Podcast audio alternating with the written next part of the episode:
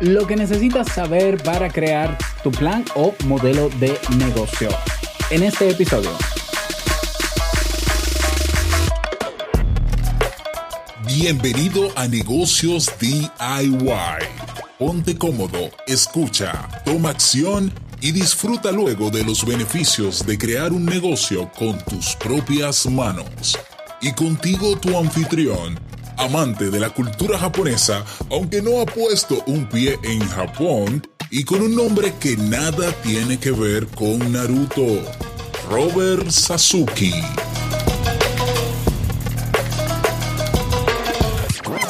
Hola, ¿qué tal a todos? Este es el episodio número 6 de Negocios DIY. Yo soy Robert Sasuki, capitán del clubkaizen.net, la comunidad de emprendedores que buscan la mejora continua, donde cada semana publicamos nuevos contenidos y eventos formativos y donde tienes una red social privada para asociarte o para conocer personas alineadas con lo que quieres lograr. En el episodio de hoy, vamos a hablar sobre cómo crear un plan o modelo de negocio. ¿Por qué esto es importante? Yo entiendo que es lógico, ¿no? Ya, pero tener un plan te ayuda a saber lo que vas a hacer, cómo lo vas a hacer y te sirve de mapa para cuando estés un poco perdido, vuelvas al plan y recuerdes eh, lo que pensaste. Ya, y tener bien claro cuál es tu misión, tu visión, lo que quieres proyectar con tu negocio, cómo comenzar, por dónde comenzar, todo eso es sumamente importante.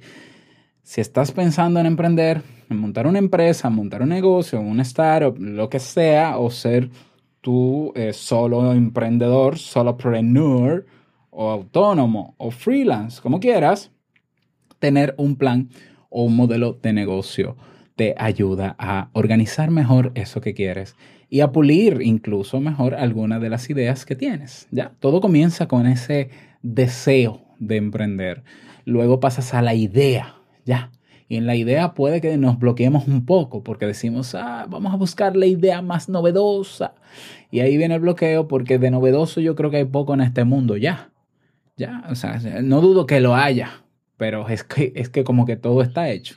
Entonces tú te gradúas de tal carrera o tú sabes eh, programación y tú dices, vamos a ver qué puede ser innovador, que, que cambie el mundo y de repente, ah, bueno, está complicada la cosa. Es complicado. Ya, de hecho, los grandes innovadores, las personas que han cambiado, el mundo, comenzaron con un producto que ya existía. Ya, Apple comenzó con un computador que ya existía. Sí, lo tenía IBM que claro, no estaba abierto a todo público, que solamente se, vendía, se vendía empresa. Entonces, la innovación no fue el computador personal, sino la forma de distribuirlo y de venderlo. ¿Ya? Lo mismo eh, Microsoft comenzó con un sistema operativo que ya existía. O sea, ya existía el sistema operativo basado en ventanas con un mouse. También lo tenía IBM, por cierto. Ya, entonces eh, eh, yo creo que ahí en la idea nos trancamos, eh, sentimos un poco de miedo, porque al final llegamos a la conclusión de que nosotros pudiéramos hacer lo que otros ya están haciendo, pero los otros nos llevan millas. Entonces ahí viene el miedo de cómo competir ahora con los grandes o con estas personas que están tan posicionadas. Ese miedo es normal, ya, es normal. Entonces, de aquí eh, que ah, otra importancia más de crear tu modelo de negocio, de pensarlo y desarrollarlo, esto te ayuda a pulir más la idea y a diferenciarte y ver dónde puedes diferenciarte para luego destacarte frente a las personas que ya están haciendo lo mismo. Yo por experiencia en marketing te digo, no importa que tú hagas lo mismo que hacen millones de personas, no importa. ¿Ya? De hecho, si hay millones de personas haciendo eso que tú quieres hacer, eso es positivo porque eso quiere decir que hay mercado. Ya, hay mercado. Qué bueno. Difícil sería que tú hagas un producto o crees un servicio que no existe en el mundo porque vas a tener que crear un mercado y convencer y eso es una inversión de tiempo, esfuerzo y dinero enorme. Si quieres comenzar Lean, ya hablamos en el episodio creo que número 3 sobre la metodología Lean, exactamente en el número 3 si quieres comenzar así de a poco, con lo que tienes, entonces no importa que hagas lo que otros hacen y verás que eh, creando tu modelo de negocios, te, van te vas a dar cuenta de que sí puedes hacer las cosas diferentes, de que puedes imprimir tu estilo, de que sí hay algo en lo que te puedes diferenciar. El modelo de negocio que más me gusta a mí para planificar es el modelo Canvas. Hay, otros, hay otras metodologías y demás. La más popular es Canvas. Para mí es sumamente explícita, fácil de, rellenar y es la que te traigo aquí. Está, tenemos Canvas. Bueno, estamos creando ya en el Club Kaizen un curso completo solamente basado en esta metodología de planificación de negocios, explicando paso a paso. Es decir, en este curso nosotros diseñamos un plan de negocio, de un negocio real, bueno, real, ¿no? En teoría, que puede llevarse a la realidad, eh, con ejemplos y todo, o sea, bien práctico para que tú puedas hacer lo mismo con tu negocio. Pero yo, en el día de hoy, te voy a dar los pasos para que si quieres hacerlo con, las con los pasos que te voy a dar yo ahora, pues que lo hagas. Entonces vamos a diseñar nuestro modelo de negocio basado en cuatro preguntas. ¿Qué, qué quiero? ¿Qué quiero ofrecer a los demás? ¿A quién? ¿Mm? ¿A cómo? ¿Y cuánto? ¿Ya? El cuándo es otra cosa. El cuándo es la decisión de cuando comenzamos. Ya, perfecto. Eh, y el dónde, bueno, el dónde no está dentro de este plan, pero se puede planear, ¿por qué no? Entonces, dentro de las respuestas sobre el qué está lo que se llama la propuesta de valor. Vamos a ver. Ah, aquí está. La propuesta de valor. ¿Qué es esto de la propuesta de valor? La propuesta de valor no es más que eso que quieres hacer. Esa idea. ¿Ya? Esa idea. ¿Por qué, la gente necesitaría adquirir eso que quieres hacer en el caso de que sea un producto? ¿Por qué entiendes que es necesario? ¿Eso que estás proponiendo resuelve el, problema, un problema puntual o problemas a alguna persona?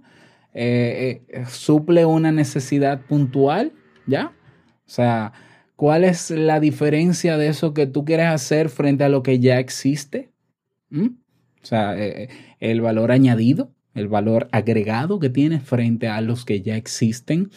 Eh, mejora la competencia, es decir, yo, es un cepillo de dientes lo que quiero hacer, pero es mejor que la competencia por esto, por esto, por esto. ¿Ya? eso. ¿Qué característica tiene ese producto o servicio? Todo eso va dentro de la propuesta de valor. Más o menos qué precio, todo esto es en teoría, ¿no?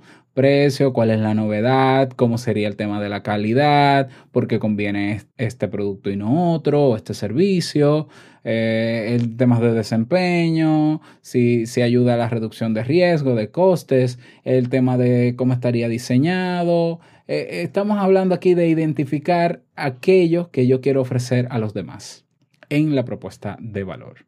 Luego está la pregunta ¿quién? Y dentro de la pregunta quién tenemos los canales de comunicación, las relaciones con los clientes y el segmento de clientes. Entonces vamos a comenzar por, por ese tercero, segmento de clientes. Y aquí responde a esta pregunta. ¿A quién va dirigida tu propuesta de valor? Y aquí hay que ser muy específico. ¿Por qué? Porque generalmente entendemos cuando tenemos una idea de negocio que nuestro negocio aplica a todo el mundo. Ah, ¿a quién? A todos a mujeres, hombres, niños pequeños. Eh, sí, sí, sí, sí. De, que se puede aplicar a todos, se puede, pero, pero tienes que pulir ese público. Tienes que ser muy específico en el público. Tienes para diferenciarte que buscar un nicho. Un nicho es un segmento o un mucho más pequeño segmento de la población total, incluso de una muestra de población que realmente sea la que, la que compre o adquiera ese producto o servicio. ¿Eh? Entonces, fíjate, te pongo un ejemplo. Los iPhones no son equipos para todo el mundo. ¿Qué? Sí, exacto. ¿Todo el mundo puede tener un iPhone? Sí, todo el mundo puede. En teoría, todo el mundo puede tener un iPhone. ¿Realmente Apple diseña los iPhone para todo público? No, no. Porque si fuese para todo público no tuviera el precio que tiene no tuviera las funcionalidades que tiene, no tuviera la terminación que tiene, no tuviera el estilo que tiene. El segmento de público del iPhone es de nicho. Tú dirás, ¿cómo va a ser de nicho si es la empresa que más celulares vende? Sigue siendo de nicho, ¿ya? Porque está diseñado para un tipo de persona que le gusta ese estilo, ese diseño, que minimalismo, que ellos tienen bien perfilado el segmento del público al que quieren llegar. Que ese segmento va creciendo, sí. Que hay personas que compran iPhone por moda, sí. Eh, que, a veces eh, los encuentras en, las cajetillas de, de, hojuelas de maíz. Sí, todo el mundo puede tener un iPhone, pero el iPhone no fue pensado ni está siendo producido en masa para todo público, porque un niño no puede comprarse un iPhone. Claro, el papá puede darle el dinero, pero él no puede comprarlo. Está diseñado para personas que puedan pagar no solamente por el equipo, sino por lo que proyecta esa marca y tener ese equipo. Entonces tú también tienes que conocer bien al público al que te quieres dirigir y segmentarlo lo más que se pueda. ¿Ya? Segunda pregunta en esta, en esta parte del quién. ¿Cómo te vas a comunicar con tus clientes? ¿Cómo van a saber de ti? ¿Cómo los vas a mantener informados de eso que quieres ofrecer? ¿Cuáles son los canales de comunicación? ¿Qué si redes sociales? ¿Qué si correo? ¿Qué si carta? ¿Qué si un megáfono? ¿Cuáles son esos canales? Tienes que definirlo en tu plan y tu modelo de negocio. Y número tres, eh, ¿de qué manera te vas a relacionar con ellos? ¿Vas a ser, ¿Va a ser un, un vínculo directo con los clientes, uno a uno? ¿Eh? de cliente a cliente, o bueno, de persona, eh, eh, person to person, persona a persona, si yo voy a tener un equipo de atención al cliente, si yo voy a tener community managers, si va a ser de manera formal por correo, por cartas, eso hay que definirlo también, tenerlo bien claro. El trabajo más pesado, porque no todos estamos acostumbrados al tema de segmentación, está en los segmentos del cliente.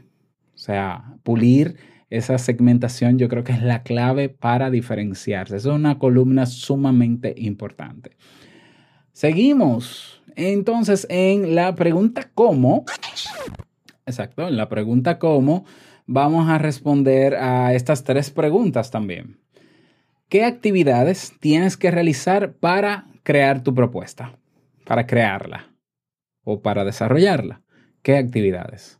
Bueno, si voy a montar una tienda online, necesito tener la página web, necesito tener eh, un perfil en Facebook, otro en, Twitter, necesito tener esto, necesito esto, necesito esto, necesito un equipo que haga esto, lo voy a hacer yo solo, necesito esto, esto y esto, en términos de recursos o Perdón, recursos no, porque esa es la categoría que está debajo. Actividades, cosas que tú tienes que hacer de manera práctica para que esté hecho el producto. Si es un producto, diseñarlo, eh, que si comprar una impresora 3D, que si buscar una empresa que lo haga, que si imprimirlo, cosas por hacer. ¿Ya? Segunda pregunta dentro del cómo, ¿qué vas a necesitar? Es decir, aquí sí los recursos claves bueno, voy a necesitar este material glastable, necesito un desarrollador de páginas de internet, necesito no sé qué, o necesito aprender a diseñar la página de internet o el blog o lo que sea, saber qué programa voy a usar para programar en las redes sociales, todo eso. Eso también lleva mucho que pensar. Todo esto es trabajo para pensar en teoría, pero es valiosísimo importantísimo hacerlo. Recuerda que ese es el mapa del éxito de tu negocio. ¿Ya? Y como tercera pregunta dentro de la categoría cómo, ¿de qué forma te vas, eh, no, de qué forma te vas, no, ¿a quién vas a necesitar? Alianzas clave, ¿ya? ¿Lo vas a hacer solo? Bien, bueno, solo. Si el negocio, si el modelo de negocio lo aguanta, perfecto, hazlo solo. Eh, si no, ah, mira, yo necesito personas para entrevistar, yo necesito esto, yo necesito personas de esto, o que trabajen directamente conmigo, o que yo me, o haga una alianza con ellos para que ellos anuncien, promocionen mi producto, yo hagamos intercambio, yo le doy mi producto a cambio de promoción, que si los influencers y demás, pensarlo, pensarlo. ¿Cómo puedo, eh, o sea, a quién voy a necesitar para que me ayude?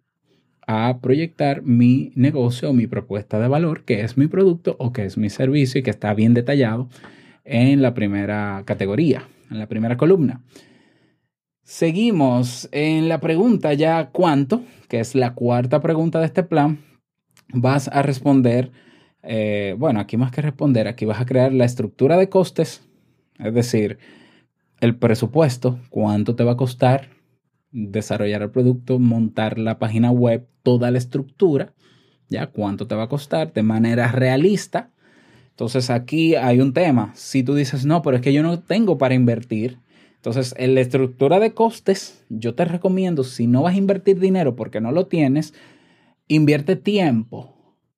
¿Ya? Porque de esto se trata. O inviertes tiempo o inviertes dinero. ¿Ya? Entonces dicen, no tengo dinero.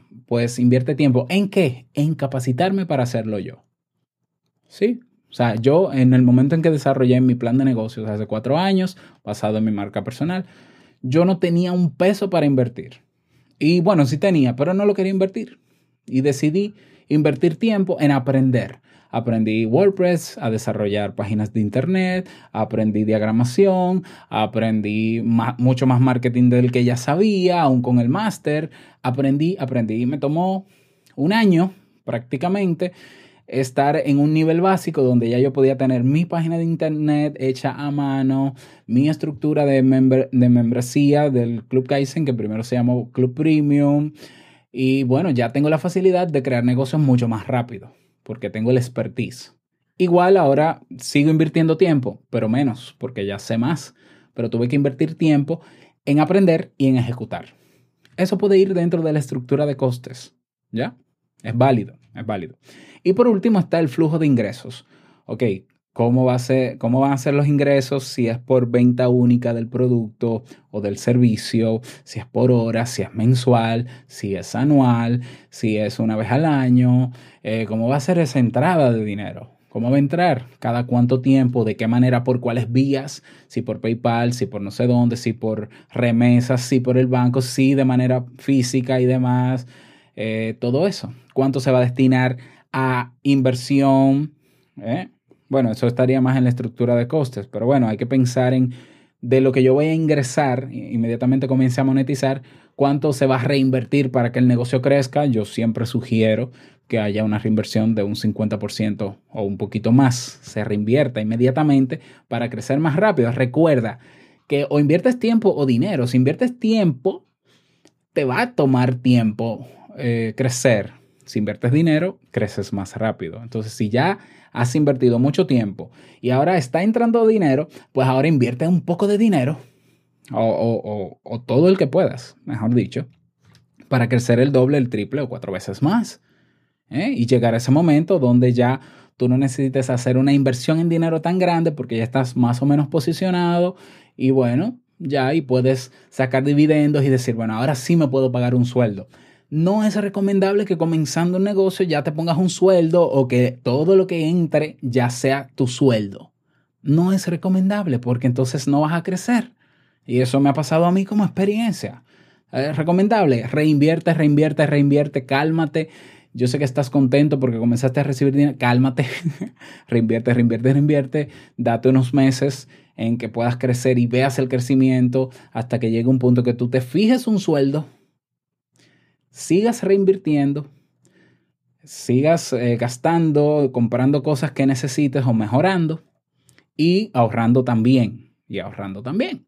¿Ya? Entonces todo esto tiene que estar plasmado en entre la estructura de costes y el flujo de ingresos. Ahí lo tienes. Tienes cuatro grandes preguntas divididas en dos, cuatro, seis, ocho, nueve columnas dentro del modelo de negocios Canvas. Puedes hacer el plan de negocio basado en lo que escuchaste, eh, eh, en lo que escuchaste en este episodio. Es decir, tomas cada pregunta, vuelves atrás y respondes a cada pregunta te tomará un tiempo, pero es importante que te tomes ese tiempo para que luego, cuando vayas a ejecutar, sepas cómo lo vas a hacer, porque tienes todo planeado. Ya. Ese es el episodio para el día de hoy. Espero que te haya gustado. Me encantaría saberlo. Si tienes alguna pregunta, duda o sugerencia, ve a negociosdiy.com barra preguntas. Negocios DIY com barra preguntas. No olvides suscribirte a este podcast y también en la página web a nuestra comunidad de emprendedores. Y nos escuchamos en un próximo episodio la próxima semana. Chao.